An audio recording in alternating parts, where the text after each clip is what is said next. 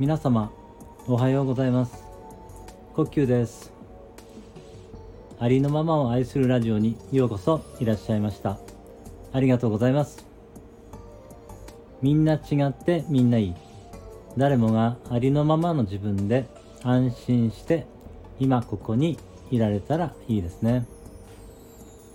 人は生きてるだけで価値がある。ということを、えー、自分でも思っていますしそんなことをねお伝えしていきたいなと思っていますのでどうぞよろしくお願いします、えー、昨日はなんかこの神奈川でも久しぶりに雪が降りましたが、えー、そんなにたくさんは積もってないみたいなんですけれどもね朝は凍ってる可能性がありますので皆様お出かけの際にはお気をつけください、えー、今日はですね最近あの私が学んでいる、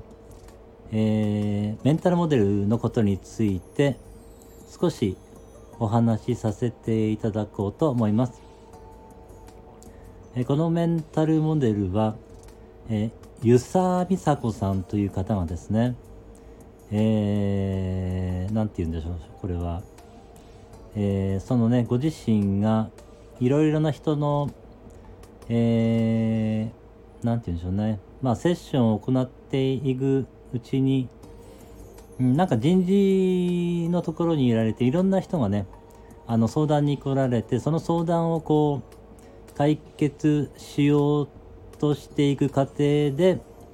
あの外側のことをね変えようとしてもなんかなかなかこう変えられないというかですね。なんか同じようなことの繰り返しになってしまうというところから外側ではなくてこう内側をね内側を見ていくしかないんじゃないかなっていうなんかそういうひらめきみたいのがあったところからその、えー、その人のね、えー、まあ不本意な現実と呼んでいるんですけれどもあのゆずささんは、えー、その不本意な現実をこうなぜそれが起き起きているのかということをね内側を見ていくことによってそれを紐解いていくとえー、まあその根底にですね、えー、まあ信念があって、まあ、その信念っていうのはですねあの、えー、まあ幼少の頃に痛みがあって、まあ、その痛みからその信念はまあ生まれてるんですけれどもまあ何々がないっていう感じなんですよね。愛がないとか、えー、なんだろう。自分には価値がないみたいなえー、信念ですとかね。そういう、まあかえー、信念がいくつかあってそれをね、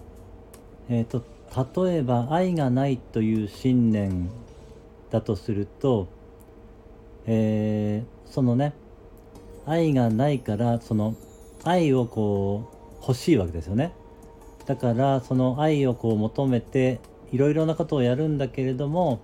その元の信念が愛がないというところから始まってしまっていますのでその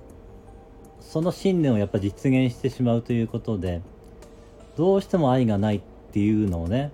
感じざるを得ないこう現実が現れてくるっていうことになっていましてですからねその自分のねその信念にまずは気づくということがね必要になってくる感じになるんですね。そのまあそのですからその痛みを避けるために回避する行動があるんですけれどもそれがまたねその克服型克服型と逃避型ということに分かれるんですけれども、えー、そうですね。そうすることによって、えー、愛をね得ようとしてるんですけれどももともとは本当は愛はあるのに、えー、自分がねただそう信じてしまっただけなんですよね本来はね。だからそのまあその信念を通しまあ信念のそのレ,、まあ、レンズと言ってもいいんですけれどもその愛がないというレンズを通して世界を見てしまっているのでそういうね愛がないというふうに感じるからこそ愛を求めてだけどもともとの信念が愛がないだからやっぱりその信念を実現しちゃうので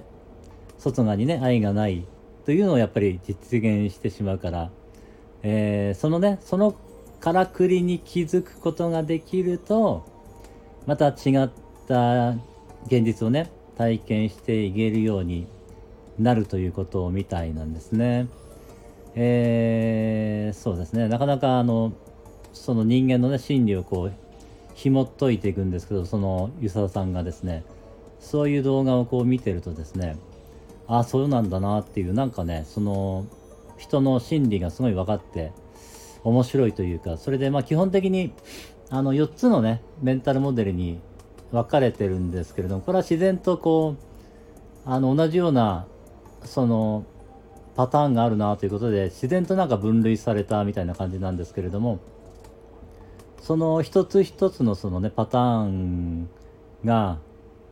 あのやっぱりそれぞれ違っていてその視点から人を見るとですね人のことが結構理解できてあそういうことでそういう信念があるからその人はこういう行動をとってたんだなってことが理解できるとその人のことが理解できてあのジャッジが減ると思うんですよね。そういう点ですごくこれは役に立つかなと思っています、えー、また学びが深まりましたらそのことについてお話しさせていただきたいなと思います。今日はこの辺りで、えー、終わりにさせていただきます、今日も最後までお付き合いくださいましてありがとうございました。今日も一日皆様の人生が愛と感謝に満ち溢れた素晴らしい一日になりますように応援しています。ではまた